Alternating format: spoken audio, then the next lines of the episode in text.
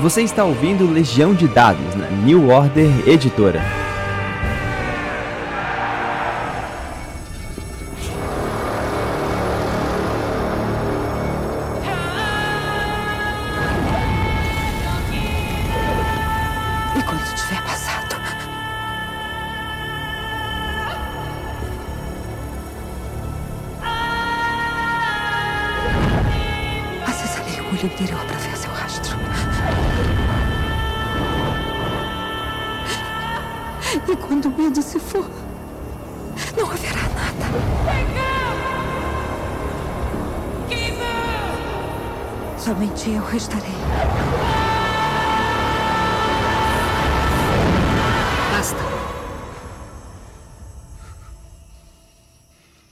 Saudações, mestres e jogadores! Meu nome é Pedro Borges e essa é Legião de Dados, seu intervalo da vida real para falar sobre RPG. É, a gente está seguindo uma linha que eu, eu tô achando bastante legal, didática, e, e eu acho que a gente está estendendo, óbvio, pelos títulos da casa da, da New Order, mas a gente está podendo falar, destrinchar um pouco mais sobre universos e sistemas de maneira que tem sido bastante positiva. Eu estou conseguindo fazer justiça a uma série de, de, de, de cenários, jogos que eu mesmo estava querendo dar mais uma atenção.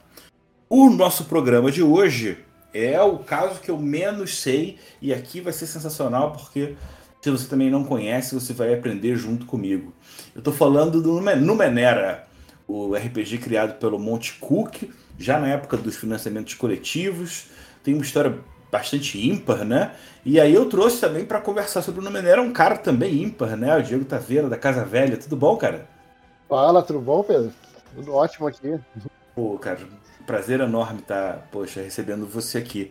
Eu vou te dizer que eu perguntei para algumas pessoas que eu ia queria gravar sobre o Numenera e 100% dessas pessoas me disseram o seu nome. Então tá aqui o reconhecimento já de que, poxa, como, como especialista não tem ninguém igual. Como é que é a sua história com o Numenera? Cara, isso aí deve ser porque eu não, não tenho papas na língua quando eu vou destilar meu amor aí pelo sistema, pelo, pelo, pelo jogo. E eu costumo falar com frequência aí que é o meu jogo preferido, né? Meu RPG preferido é, é o Numenera hoje em dia. Apesar de eu gostar muito de alguns outros jogos, ser conhecido até por narrar alguns outros jogos, mas Numenera, sabe, tá no meu, tá no meu coraçãozinho, um lugar muito especial, assim, me apaixonei à primeira vista. E falando da história, perguntou da história dele, eu conheci o Numenera meio tardiamente. Você falou agora há pouco do, na introdução aí, né? sobre o, o, financiamento coletivo e tal. Eu não conheci o Numenera na época do financiamento coletivo, eu não conheci na época do hype, do lançamento, do que. Eu fui conhecer depois, assim, tipo. Inclusive, eu peguei, eu conheci de fato o Numenera no, num dos primeiros diversões offline que teve no Rio de Janeiro.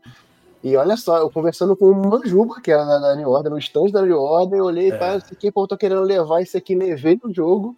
Né? E conheci assim, tipo, comprei, gostei da capa, comprei, vou ler, vou ver qual é. O Mojumbo me apresentou, me falou como é que era mais ou menos. E dali, cara, eu destrinchei Pô, o livro. Eu nunca li um livro de irado, RPG tão rápido.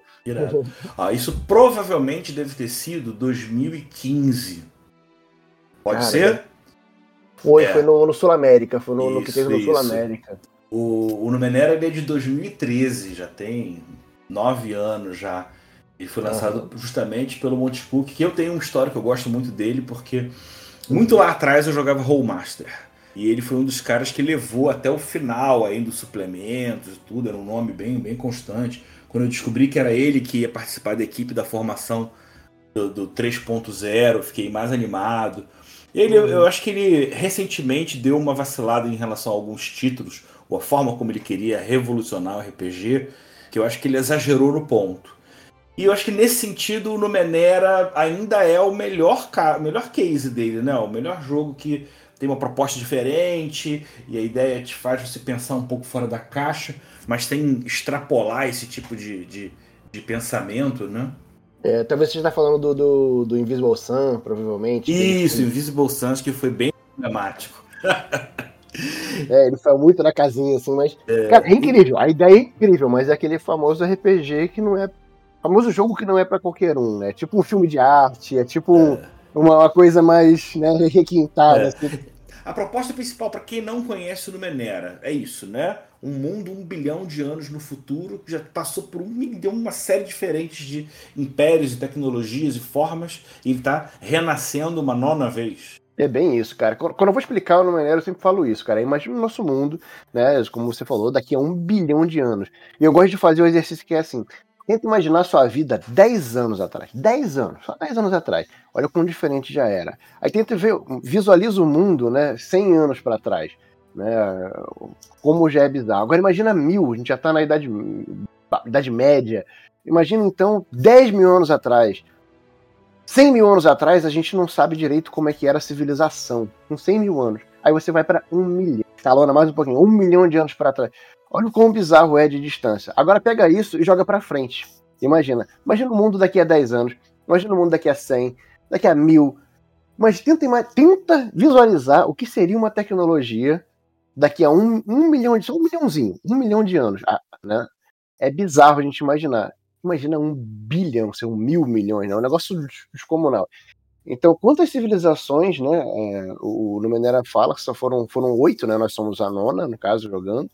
Foram oito civilizações que chegaram a seu ápice tecnológico, seu ápice de desenvolvimento cultural, seja lá como for, desbravamento espacial planar, seja lá como, como, como eles desenvolveram suas tecnologias, cada um com uma maneira totalmente particular.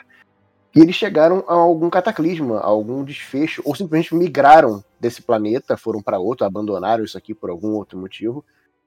Isso aconteceu oito vezes e a civilização, como disse o, o Dr. Malcolm né, no Jurassic Park, né, a natureza sempre encontra um meio. Então, na, nessa, nesse nono ciclo, a civilização está chegando no equivalente que nós conhecemos, que poderíamos chamar de é, uma época medieval, né, uma civilização medieval. E esse é o nono mundo, né, a nona civilização, e ela tem que lidar com esses resquícios arqueológicos de que são enquanto nós, hoje, nossa civilização lida com resquícios arqueológicos do Egito, da Mesopotâmia, esse tipo de coisa, que são coisas que, para, ao nosso olhar, são coisas rudimentares, apesar de se você tentar enxergar com o olhar da época, são tecnologias incríveis para o padrão que eles podiam ter na, na, no passado, ainda são coisas rudimentares porque a gente já avançou muito. Agora você tenta imaginar né, uma civilização, o, o oposto, uma civilização medieval, né, camponeses feudais ali, tendo que lidar com coisas que abrem portais, coisas que, que, que acendem luzes sem que isso gere calor suficiente para te queimar, que, que tem ferramentas que na verdade são pecinhas de uma nave espacial intergaláctica que cruzava né, o espaço em frações de segundos, mas ela tem uma pecinha daquilo ali que ele usa para se aquecer durante a noite. Né? Ele não faz ideia qual é o sentido original daquilo, que está tão fora de contexto que para ele aquilo ali, o máximo que ele consegue chegar perto de explicação é que é magia. Aí, geralmente é assim que eu explico. E como é que funciona? Ele, ele, ele flerta com a ficção científica e com a fantasia. Ele meio que troca de um para o outro ou ele seria o meio termo? Pelo menos do jeito que você imagina, né? Cara, a feiticeira pre né, previu o Numenera, o que ela dizia, né? Não é feitiçaria, é tecnologia. Você lembra dessa, desse comercial. então a feiticeira tinha esse é, mote é. aí, né? E ela e era bem isso, né? Porque o Numenera trata bem disso. É, são resquícios tecnológicos de civilizações passadas. Só que para uma civilização tão simples ainda, como, que não tem a visão da tecnologia, os caras estão descobrindo a metalurgia, os caras estão descobrindo né, os princípios ali da, da, da mecânica, da, enfim, das ciências mais rudimentares ainda, mais rudimentares é bizarro, mas de uma forma rudimentar as, as, as, ciências, né? Então, quando eles vêm se deparam com o equivalente a um celular, para eles é magia. Sem querer, ele aperta o botão. Aperta, imagina um camponês. Vamos transportar para o que a gente consegue visualizar. Um camponês medieval aí, século XIV, sei lá, um, um monge no monastério. Ele acha um celular, um smartphone. Se querer, ele toca ali, o negócio abre a câmera na selfie, ele olha a sua própria imagem, ele vai tomar um susto. O que, que é isso aqui? É a minha imagem, ele aperta, é. tira uma foto, é. travou a imagem, meu Deus, prendeu aqui minha, minha, minha alma, é um demônio.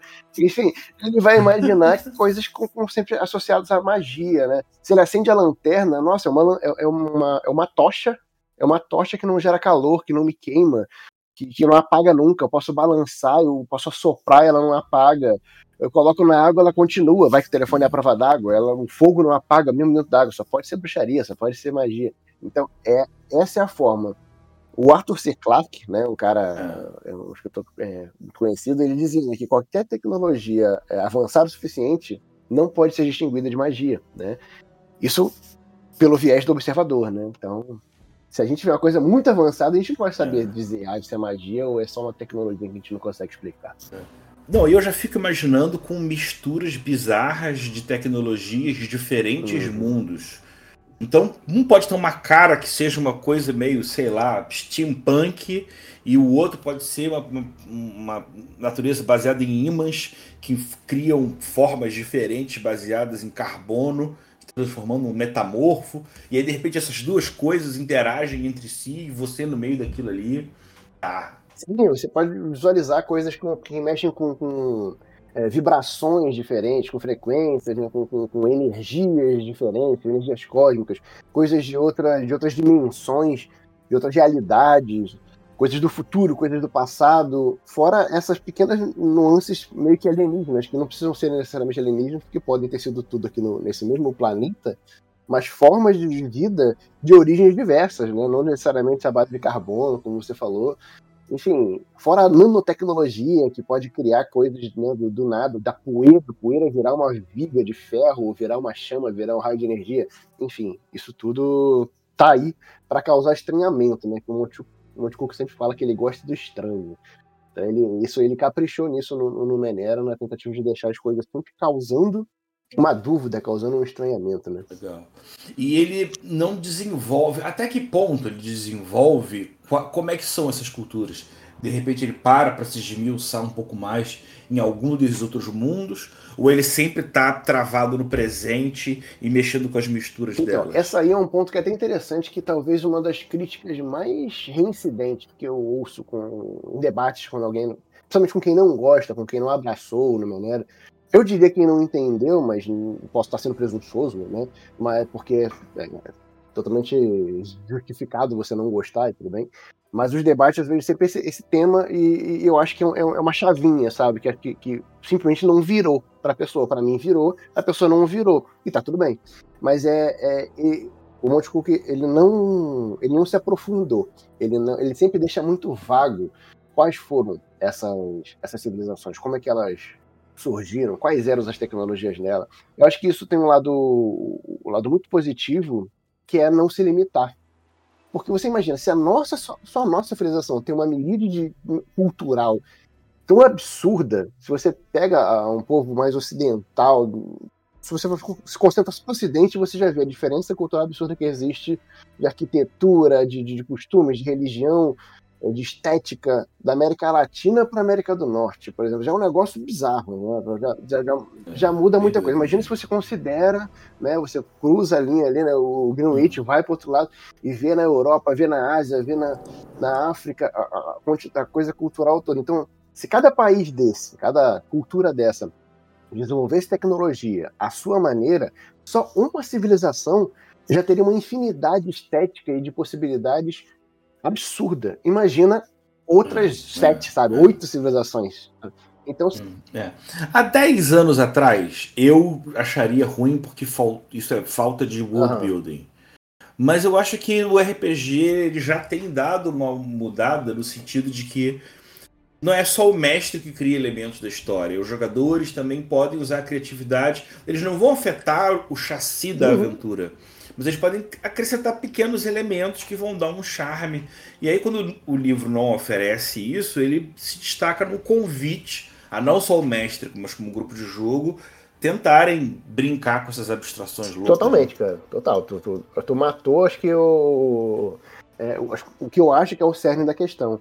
Porque, por exemplo, quando o pessoal tá criando um personagem de Numenera, mesa minha, eu geralmente eu falo assim, cara, freestyle. Vai, vai fundo na parte estética e pode viajar. Desde que isso não não comprometa a parte mecânica. Tipo, ah, eu quero ter uma espada igual do, do cara do, do, do Final Fantasy, que a espada é duas vezes meu, meu tamanho. É. Mas beleza, se ela continuar sendo uma espada que causa o mesmo dano com a espada, ela pode ser. A explicação é que para você, a tecnologia dela, ela tem uns tunelamentos a gás e que a gravidade comporta diferente para ela é uma coisa tecnológica que a gente não precisa explicar. mas que para você funciona e tá tudo bem. Ah, minha armadura, eu quero que ela seja invisível, translúcida, pisque assim, pisque assado. Tá bom, ela vai continuar te dando um de armadura? Um de armadura? É, com a penalidade que um de armadura te dá? É, tá, é. tá tranquilo. Você não vai inventar uma mamata é, de quando, stealth. Quando o jogador tenta ir pra esse lado, eu falo, ó, se você fizer desse jeito assim, ou limitar isso aqui, beleza. Ah, então tá bom. E, e foi, porque o, é. O, é, é, justamente essa falta de, de, de engessamento, de falar, essa civilização tinha armaduras assim, essa tinha armaduras assado, essa tinha que te deixa é, ter essas escolhas é, totalmente a seu critério, sabe? Eu acho que também teria que escrever um monte de coisa, viajar pois é. muito, é. quando, e, e né, catalogar uma série de. Né, não sei. Eu acho que. Ele já saiu muito suplemento, e tem um suplemento recente, que se eu não me engano agora, é um dos mais novos, é. que saiu com com uma, tipo assim, um compêndio de tecnologias de mundos anteriores. Eu não cheguei a ler ainda, mas eu acho que ele ainda manteve ah, na casa aí do, do, do, vago, né, de não ser tão engessado, mas é, são tipo assim, sugestões, ideias, tipo, apresentando exemplos de coisas que, que algumas civilizações podem ter feito, mas sem apontar coisas muito engessadas. Mas eu não li. Ele, ele, só, ele só fala o que alguém do mundo do, da época de Numenera já descobriu. De resto, ele deixa vago, porque entra muito. Eu acredito nisso, que né? sim. Eu não vi, mas eu imagino que foi assim, porque senão ele vai, tipo. É contra ele mesmo, sabe? Ele vai fechar um buraquinho que ele deixou aberto de propósito. E o Monte Cook é um cara que tem contatos, né? Ele chamou um monte de gente boa pra, pra escrever para ele. Chamou o Bruce Cordell, ele chamou. Tem uma menina que manda bem, a Xana Germain também. É, é, fez coisa. Ele... É, o Schwalbe, se eu não me engano, também. Tem muito material para Numenera mesmo. E aproveitando já pra gente também já atualizar para o, o, o, o nosso público já entender que o Numenera ele, existe uma primeira edição, mas ele tá para sair o Numenera 2. No que, que ele se propõe a ser diferente ou, ou qual é a proposta dele? Cara, muito bom. O, o... Para isso a gente tem que primeiro explicar, né? Tipo assim, qual, qual é o mote do, do Numenera 1, né? Para poder, tipo, para onde ele se direciona, né? Que tipo de jogo ele se propõe, pra gente falar como, o que seria o Numenera 2. O Numenera 1, né, o primeiro Numenera, o original, vamos colocar assim, ele tem o, o, o mote aí de ser um jogo de exploração, né, ao contrário de outros D20, onde é, é baseado em, em, em, quests, né, de tipo de, de, vitória, né, de você de conquistas ou de é, matar, o, matar o monstro, matar o vilão, ou conseguir é, descobrir, descobrir não, mas tipo ir até tal lugar e conquistar tal coisa, enfim. O Numenera ele ele se vende como um jogo de exploração. É uma outra crítica também. De redescoberta, né? Que nem o Forbidden Lands, que nem o Earthdown lá atrás. Exato, só que ele não traz ferramentas tão específicas para isso. É, eu diria que enquanto jogos OSR, vamos dizer assim, hoje em dia, né, que tem que, que tem essa coisa de você desbravar o cenário e, e, através de tabelas e mais tabelas que vão gerar quase que aleatoriamente o que você vai descobrir ali. O Numenera, ele, ele mantém uma, esse mood de descoberta numa veia um pouco mais abstrata. Não é o. Você não está descobrindo o cenário, você não está descobrindo. O mapa está ali, o mapa existe, tá? as cidades já existem, já estão estabelecidas. O que você vai descobrir é, é, é a, a, maneira, o que, o que move os personagens é a ânsia por descoberta. Não é que tipo o jogo é sobre descoberta, é a, o, o fio condutor para os personagens é a descoberta. Eu, eu, quando eu explico para os jogadores, geralmente eu falo assim, eu agora não lembro qual era a época, mas acho que era no, no comecinho do século século XVIII ali, na época das grandes explorações, quando o pessoal ia vinha para a América do Sul em busca de Eldorado, ou ia para a África e os confins, quando as coisas ainda eram um pouco desbravadas e queriam, é, queriam descobrir novos animais é, para museus, novas relíquias. Muita cena de, muita cena de contemplação, é. né, que o cara fala. Vocês veem uma estrutura metálica é. que parece uma orbe, que a vegetação sobe sobre ela. Isso. Então, e, tipo, essa época o pessoal tinha muito essa coisa do explorador e era aquela coisa muito hypada que aparecia nos jornais e o cara voltava, o explorador fulano de tal, voltou para Inglaterra, né, com, com, com, novas descobertas, a múmia do não sei quê, um novo tipo de animal, um gnu, um cavalo com chifre, ele descobriu, e vinha com essas coisas todas assim, e esse era o grande lance. Então, no Numenera é meio que isso. O jogo se passa em uma civilização é, medieval, vamos colocar assim, rudimentar, né? A civilização em geral é assim, mas que aproveita benefícios mágicos, entre aspas, que são coisas tecnológicas. Então, teu vilarejo ele é um vilarejo que não tem nada demais. Sei lá, parede tudo de, de, de feno, sabe, de link de pau a pique, as coisas assim. Mas você tem uma esfera no centro da cidade, que é quase que desértico, em volta uma esfera que verte água indefinidamente. E sua vida inteira foi assim. Para você, essa esfera é a coisa mais normal do mundo. Mas um viajante que vem de outro vilarejo, que tem outra, outra vivência e do nada de barra ali, fala para ele aquela esfera é bizarra. E para você, uma luzinha que nunca apaga, que tá no bolso dele, é que é a coisa mais bizarra do mundo. Porque essas tecnologias elas são relíquias, elas são raridades. Tem um, um exemplar de uma dessa no mundo ainda sobrando, ainda funcionando. Então, esse é o grande lance. Então, o que move é você sair desse teu, teu mundinho, desse teu vilarejo que não conhece nada, ir para os confins, de repente retornar é, para trazendo esse novo conhecimento, ou até se estabelecer em outros lugares com, com essas coisas que você vai descobrir, essas maravilhas que você vai entrar em escavações e tal, descobrir novas criaturas, novas maravilhas tecnológicas, ou outras esferas que vestem água, né? Entre parênteses, né, outras, outras uhum. coisas como essa. Então esse é, esse é o fio condutor, explorar, explorar o mundo e descobrir coisas novas. E é assim que você ganha XP, é assim que você evolui personagem. O Menera é o Museu de Grandes Novidades. Então. O Museu de Grandes Novidades. Exatamente. E aí vamos lá, a partir dessa estrutura montada do primeiro Numenera.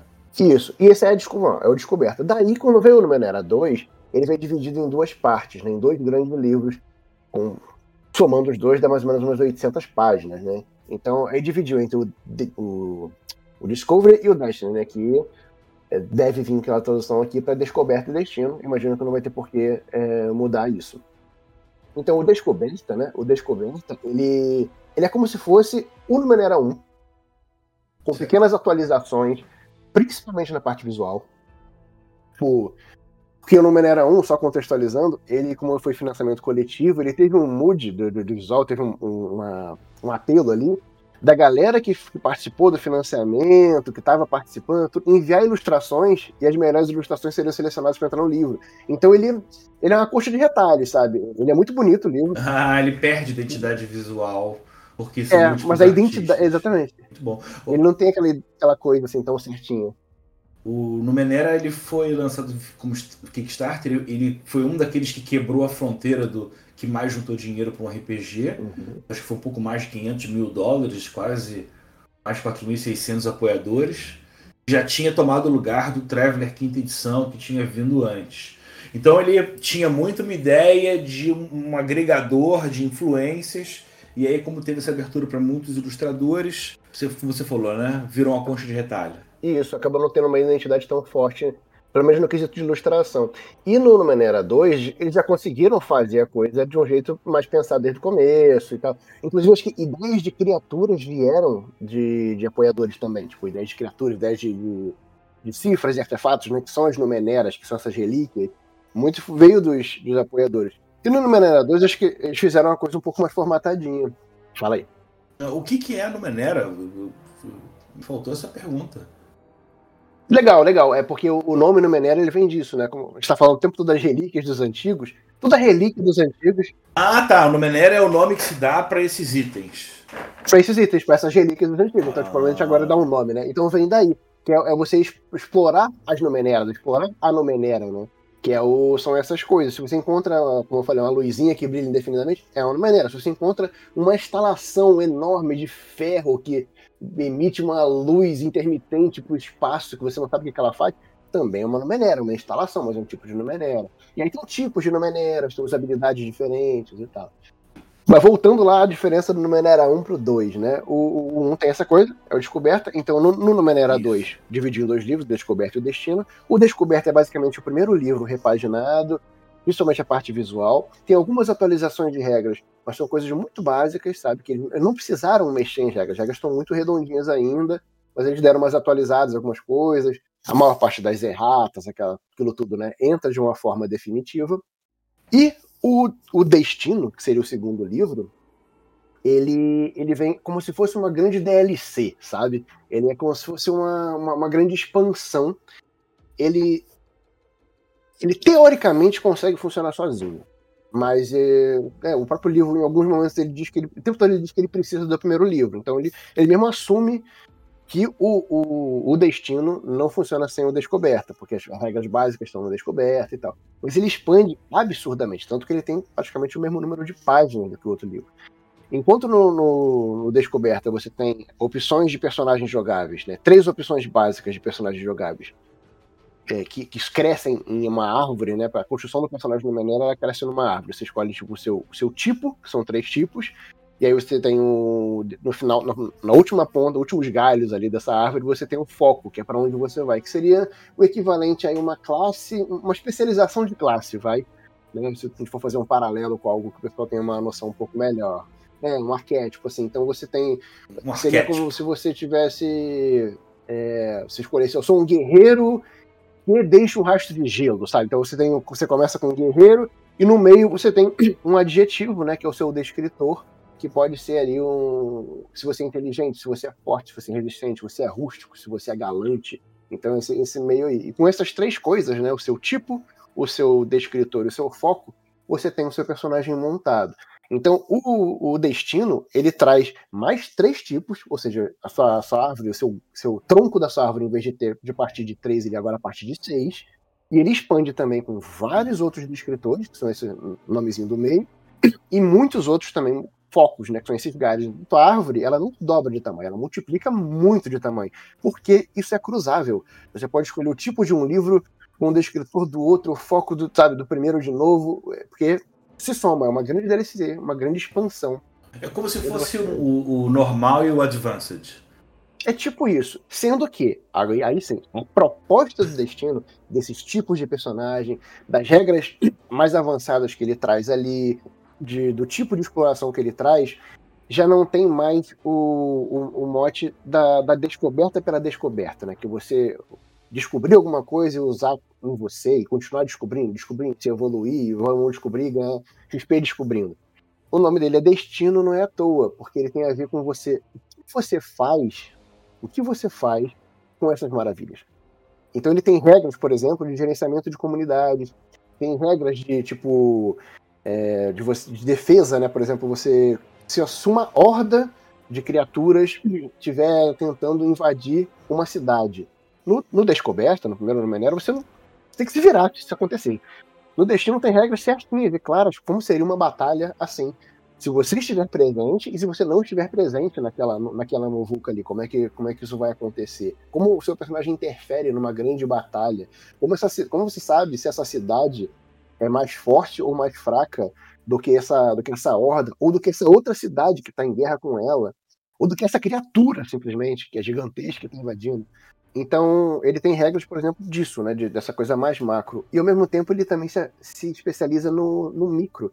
Porque se antes você simplesmente encontrava, escavava e, e tentava encontrar essas numeneras de forma praticamente aleatória, completamente aleatória, você descobrir uma cifra, que é uma coisa consumível, um artefato, que é uma numerária um pouco mais plana, que tem uma durabilidade maior, seja lá o que for, você rolava isso em tabelas aleatórias para descobrir se você, o que, que você descobriu.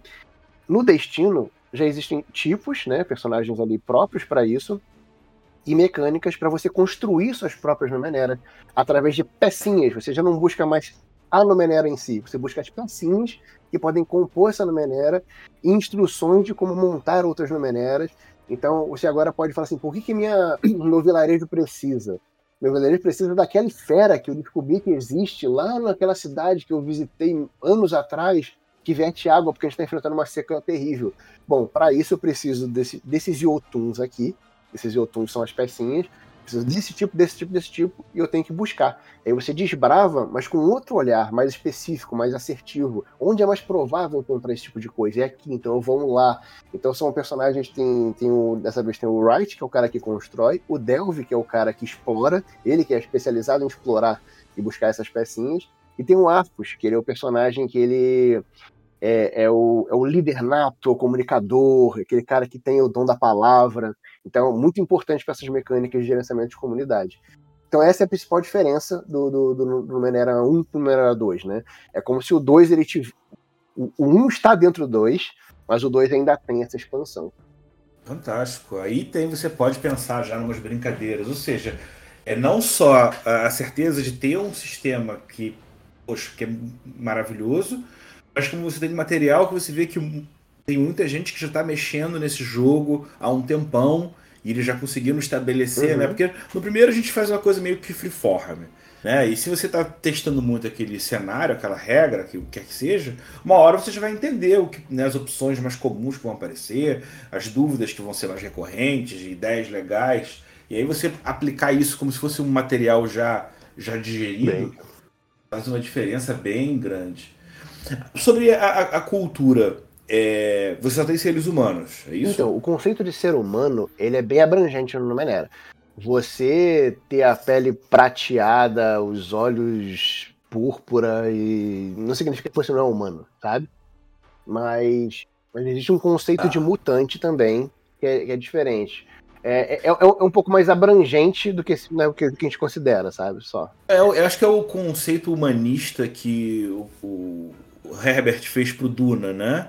Que o que existe de relevante no mundo vem da humanidade só que a humanidade já virou, desvirou tantas vezes que várias dessas criaturas mais ou menos humano, é. se achar mas mas aí que tá é, é, tipo, da mesma espécie você, né? você, pode ser humano sabe você é humano se você é basicamente é, acho que o grande condutor é se você é civilizado porque existem os ab-humanos são criaturas que segundo o livro um dia foram humanos já mas eles se enveredaram por modificação genética, por, enfim, por um aprimoramento, em busca de poder, alguma ganância. São os Morlocks. É, uma coisa mais ou menos assim. E, e foram, foram se enveredando e se perderam, e eles são como se fossem, vai, humanoides, sabe, no, no, no, no cenário. Então é como assim, são coisas a se enfrentar, porque eles já, eles têm uma, meio que uma inveja, um rancor da, da, dos humanos, então eles acabam sempre sendo meio que, meio que inimigos a princípio. Mas é claro, o, o destino ele veio para dar uma amaciada nisso, com essas mecânicas de, de, comunidade. Você pode tentar uma reaproximação, pode, enfim, tem umas coisas um pouco diferentes. Mas o, o primeiro já tinha essa, essa, essa diferenciada. E além disso, tem os mutantes, que não necessariamente não são humanos, mas eles têm algumas mutações. E essas mutações podem ser dos mais variados, mais variados motivos tanto você ter sido abduzido por uma criatura extraplanar, ou extradimensional, ou alienígena, ou uma, até daqui mesmo, uma, uma coisa de, de, de, uma inteligência artificial, sabe? E ela fez modificações em você por motivos que só ela sabe, e você não. Ou a ventania de ferro passou por você e te fez mutações. A ventania de ferro é como se fosse uma grande é, tempestade de areia, só que de nanorobôs que por onde ela passa, ela modifica tudo de uma maneira aleatória e que ninguém sabe a explicação. Então você pode ter sido. Passou, passou de raspão de não morrer para ventania de ferro, só, só raspei no teu braço e agora o teu braço é um tentáculo, sabe? Por exemplo, em vez de ser uma, uma, uma mão normal, ou ele é totalmente tipo o braço do, do soldado invernal, sabe? Tudo de metal, ou qualquer outra coisa é uma arma. Então ele. Foi, a, a ventania de ferro ela molda as coisas da maneira dela. Ou simplesmente virou uma coisa meio gasosa, sabe? É, é, é, é aberto para qualquer tipo de, de, de loucura nesse sentido. Então você pode ter essas mutações por N motivos. Ou porque você nasceu assim, porque sim, ou por contato, né, quando criança ainda, com alguma numenera misteriosa que, que apareceu, brotou da terra e te modificou. Enfim, as explicações são quase que É, louco. As classes a gente não pode deixar de falar. Como é que é o básico? Quando você vai pensar num uhum. grupo de, de, de heróis, como é que funciona a, a, a, as, as, funções dentro do grupo? Então, no Numenera 1, vamos falar do Numenera 1, de princípio. Eu já dei um play aí do Numenera 2, né? Que eu falei do, do que se comunica, do que constrói, do que explora. No Numenera 1, você tem os principais, que é o Glaive, que seria o, o combatente, vai, né? O guerreirão da, da, da parada, ou a guerreirona. São os, os caras aí que, que, que, dominam melhor a parte marcial, militar, né? Tem os, os nanos, que seria o equivalente a um conjurador, né? Um mago, um feiticeiro, um bruxo, seja lá o que for, que são os caras que não necessariamente eles entendem, tá? Mas eles, por algum motivo, eles dominam bem a, a essa, essa nano, os nanoespíritos, que é como eles chamam. É que no, é, fica bem claro que daqui a um bilhão de anos a nossa atmosfera ela é repleta de nanorobôs, de nanotecnologia. Daí que vem, inclusive, a ventania de ferro, que é tipo um aglomerado dessas coisas. Mas eles estão por aí. E por algum motivo, seu personagem, Nano, ele tem uma conexão com esses nanoespíritos, ele consegue manipular. Então ele manipula essas coisas para gerar um, um, raio energético ou para criar algum efeito, uma ilusão, seja lá o que for, que para olhares que não fazem a ideia que existe, que existe essa nanotecnologia, qual que é o princípio disso, parece magia.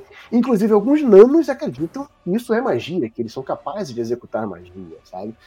É... E existe também os jacks.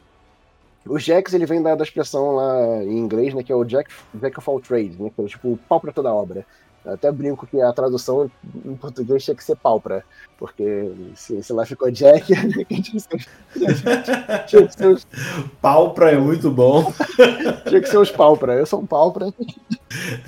Então, porque é o pálpra da obra. É, é, o cara que seria o, o, especialista, né? É o cara que ele tem mais na construção do personagem, ele vai ter mais acesso a, a perícias, que o jogo é muito baseado no que você sabe, né? O que você é treinado ou especializado. Então o Jack ele é esse cara.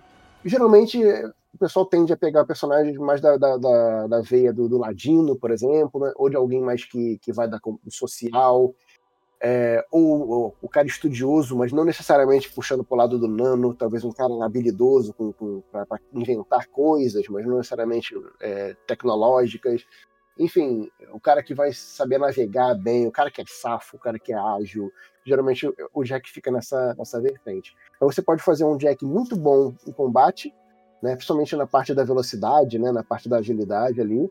E você pode fazer um Jack também que, que faz magia, porque as habilidades do Jack elas são é como se elas convergissem. Ele tem habilidades de é, do mesmo tipo que o Glaive tem de combate e também tem habilidades que são quase como esoterismos, né, que é como são chamadas as magias aí do, do, dos nanos. Então eles estão nesse meio termo, nessa, nessa parte mais, mais cinza aí. E aí, e acho que o, o, grande, onde ele brilha, onde o sistema brilha, são nos focos. Aqui, vou dar alguns exemplos de focos do Numenera, que só ele já dá umas, é, umas ideias muito boas do que eles poderiam ser. Os focos ele, é, é, naquela, naquela frase, né, que o, o personagem do Numenera, ele, como eu falei, ele é resumido em três coisas: um substantivo, adjetivo, que verbo. Normalmente seria lá, por exemplo, um glaive, seria o substantivo, um glaive. O adjetivo pode ser forte, né, um glaive forte. E o que o verbo é o foco. E esses focos podem ser, por exemplo, assassino. É um verbo. Um glaive forte que assassina. Um glaive forte que caça com grande perícia. Um glaive forte é, que bate, que mete a que porrada. Bate. Um glaive forte que existe parcialmente fora dessa fase. São essas nuances que eu acho que ficou maneiras.